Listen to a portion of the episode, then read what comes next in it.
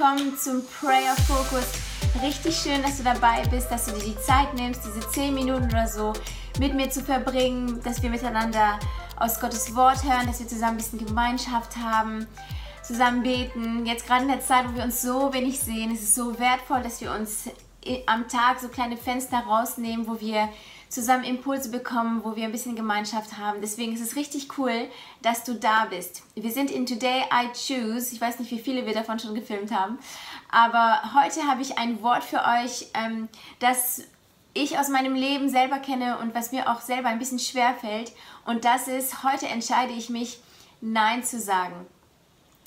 Ich glaube, dass wir als Christen besonders es uns sehr leicht fällt oder einfacher fällt, Ja zu sagen als Nein zu sagen. Zum Beispiel sagen wir Ja zu Aktivitäten, ja, da möchte ich dabei sein, ja, voll gerne, da möchte ich Teil von sein, ja, das übernehme ich, ja, komm, ich höre dir zu, ja, ich bete für dich.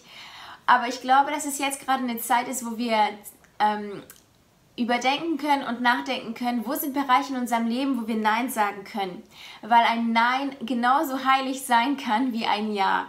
In Matthäus 5, Vers 37 steht, euer Ja sei ein Ja und euer Nein sei ein Nein. Da steht nicht, euer Ja sei ein Ja und euer Ja sei ein Ja. Es ist uns erlaubt und es ist wichtig, dass wir lernen, auch mal Nein zu sagen. Und das möchte ich mit uns so ein bisschen, ähm, ja, da ein bisschen reinschauen heute. Ähm, Paul Scanlon hat mal gesagt, jedes Mal, wenn du Ja sagst, obwohl du Nein hättest sagen sollen, machst du dein Leben komplizierter.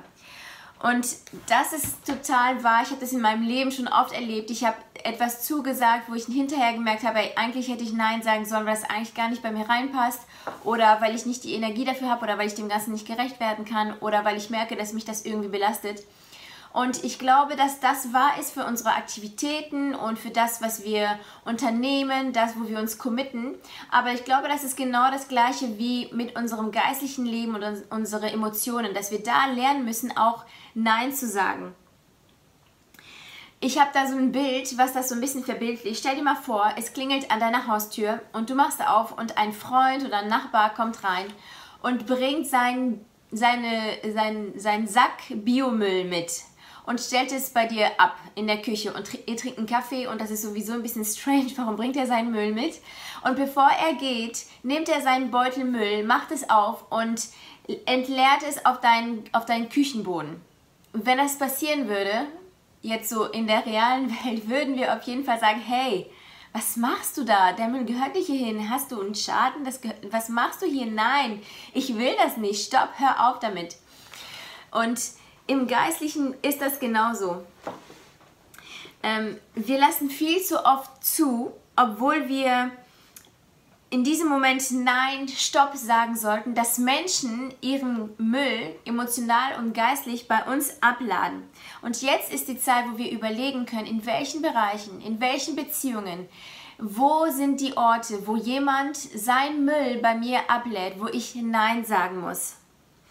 Es könnte sein, dass jemand zu dir kommt und anfängt von ihrer Angst zu erzählen und von ihrem äh, Worst-Case-Szenario erzählen und dich, ihre Angst bei dir abladen. Es könnte sein, dass jemand kommt und anfängt zu lästern und den, den, den, den latest Gossip so bei dir abladen und du hörst dir das an und es ist Müll, das bei dir abgeladen wird.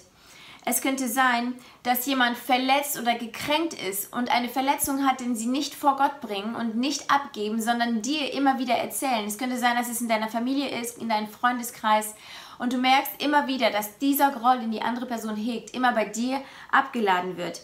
Und du darfst heute entscheiden und du darfst überlegen und du musst entscheiden, wo du Nein sagen möchtest Zuhören ist gut, für jemanden beten ist gut, aber du bist nicht der Heilige Geist, du bist nicht Jesus und du bist nicht die Person, bei der dieser Müll abgeladen werden sollte.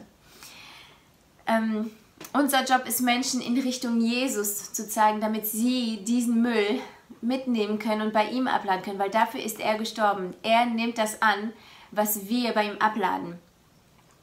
Es gibt ähm, eine Story in der Bibel, die das für uns illustriert. Und das ist ähm, in, ich weiß gar nicht genau, habe ich mir gar nicht aufgeschrieben. Ähm, ich glaube, es ist Markus 6. Da gibt es die Story, wo ähm, Herodes ähm, Johannes den Täufer im Gefängnis hält und seine Frau Herodias hasst Johannes und will ihn eigentlich umbringen, aber hat nicht den Einfluss und hat, äh, schafft es nicht. Deswegen hat sie Herodes dazu beauftragt, ihn gefangen zu nehmen, in Gefängnis zu halten.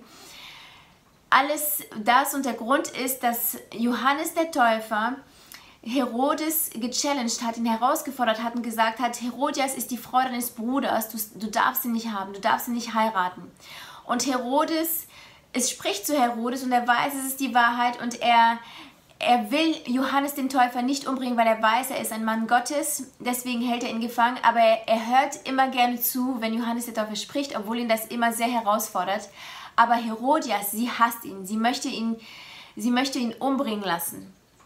Und eines Tages feiert Herodes ein Fest und die Tochter von Herodias soll auf diesem Fest tanzen und das tut sie und es gefällt Herodes und den Gästen so gut, dass er zu ihr sagt, zu dem Mädchen sagt, es war so schön, was auch immer du dir von mir wünschst und ob es mal die Hälfte meines Reiches ist, das gebe ich dir. Frag mich egal, was du willst.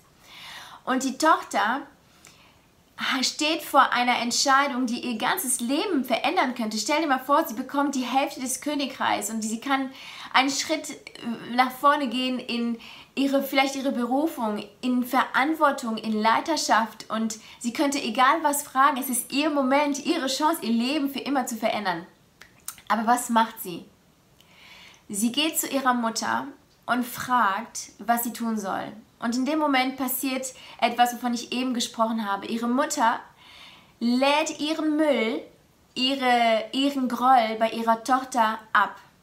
Sie gibt ihr ihre Verletzung und anstatt dass die Tochter ihren Moment nutzen kann, bekommt sie den Müll ihrer Mutter mit und benutzt ihren Moment, um den Groll ihrer Mutter Rache zu bringen. Und sie endet nicht mit der Hälfte des Reiches, nicht mit Verantwortung und Ansehen und ähm, die Möglichkeit, Gutes zu tun, sondern sie endet mit dem Kopf von Johannes auf einem Teller.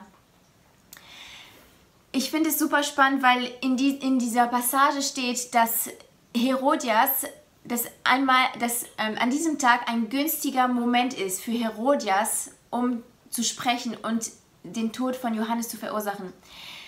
Ich glaube, das ist typisch für den Feind, dass er wartet auf den günstigen Moment in unserem Leben, wo er hineinkommen kann. Und das ist vielleicht, wenn du müde bist, wenn du hungrig bist, wenn du irgendwie erschöpft bist. Aber oft benutzt der Feind so einen Moment, um aus unserem Herz den Müll herauszuladen auf andere. Und wir müssen selber aufpassen, dass das nicht geschieht, dass wir nicht den Moment von anderen Menschen gebrauchen, um unseren Groll und um unsere Verletzung und unser Lästern ähm, rauszulassen, um das, den Moment oder die Chance von jemand anderen kaputt zu machen. Ähm, der Mund spricht immer davon, wovon das Herz voll ist. Wir müssen darauf achten, dass wir andere mit unseren Verletzungen, die wir nicht verarbeitet haben, nicht im Weg stehen, so wie Herodias das mit ihrer Tochter getan hat. Es könnte sein, dass, dass du so über Familienmitglieder sprichst, dass andere Familienmitglieder, vielleicht deine Kinder, mit diesen Leuten keine Beziehung aufbauen können. Es könnte, ich habe so oft gehört, wie Eltern oder oder wir als Freunde zu Menschen reden über Kirche und verletzt worden sind in unserer Vergangenheit, diese Verletzung nicht bearbeitet haben, nicht verarbeitet haben, nicht vor Gott gebracht haben, nicht Vergebung ausgesprochen haben. Und das hindert andere Menschen, in Wurzeln zu schlagen, in der Kirche sich zu entfalten und ihre Gaben zu benutzen, um Gottes Reich zu bauen. Wir müssen lernen, Nein zu sagen. Jetzt ist die Zeit, wo du überlegen kannst, wo sind, wo sind Bereiche in meinem Leben, wo andere Menschen ihren Müll mitbringen und bei mir ausladen. Wo muss ich lernen, Nein zu sagen?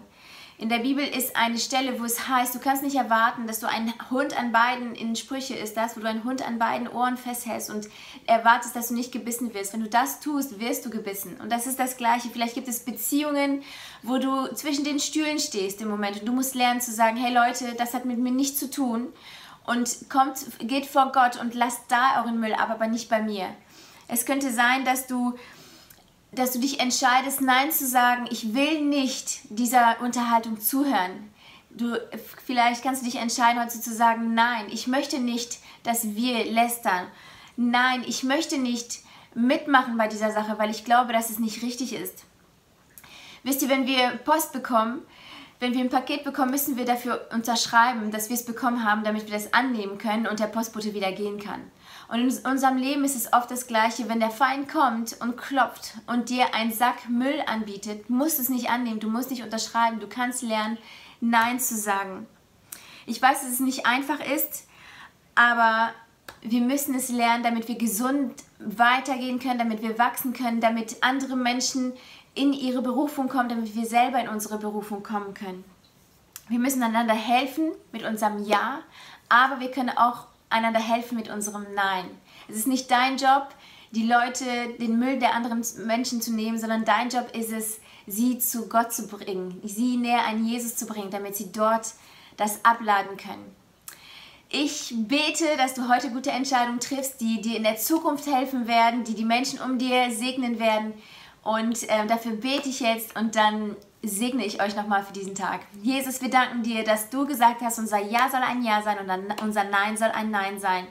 Wir beten, dass du uns hilfst, klarer Nein zu sagen, zu erkennen, wo ist Müll, wo wird in unserem Leben Müll abgeladen und vielleicht, wo laden wir Müll in andere Menschen hinein, vielleicht in unsere Kinder, vielleicht in unsere Freunde. Vater, wir wollen um deine Weisheit, um deine Führung bitten, um deinen Heiligen Geist, dass du uns hilfst und dass wir wissen, dass wir, wenn wir Müll in unserem Leben haben, wenn wir Sachen schleppen, eine Last schleppen, dann können wir sie zu dir bringen. Ob es Verletzungen ist, oder ob wir gekränkt wurden, ob es Groll ist, Herr, wir wollen es zu dir bringen, wir wollen es bei dir lassen, Herr. Wir wollen vielleicht aus dieser Quarantäne kommen ohne diese Sachen. Wenn diese Zeit vorbei ist, Herr, wissen, wissen wir, dass wir diese Sachen, diese Verletzungen, dieses, das, was wir halten, nicht mit rausnehmen. Deswegen bringen wir es zu dir.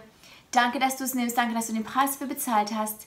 Jesus, wir lieben dich. Wir preisen dich. Du bist der Beste. Du bist unser Retter unser Freund. Du weißt, wie es uns geht. Und dafür danken wir dir. In deinem Namen. Amen.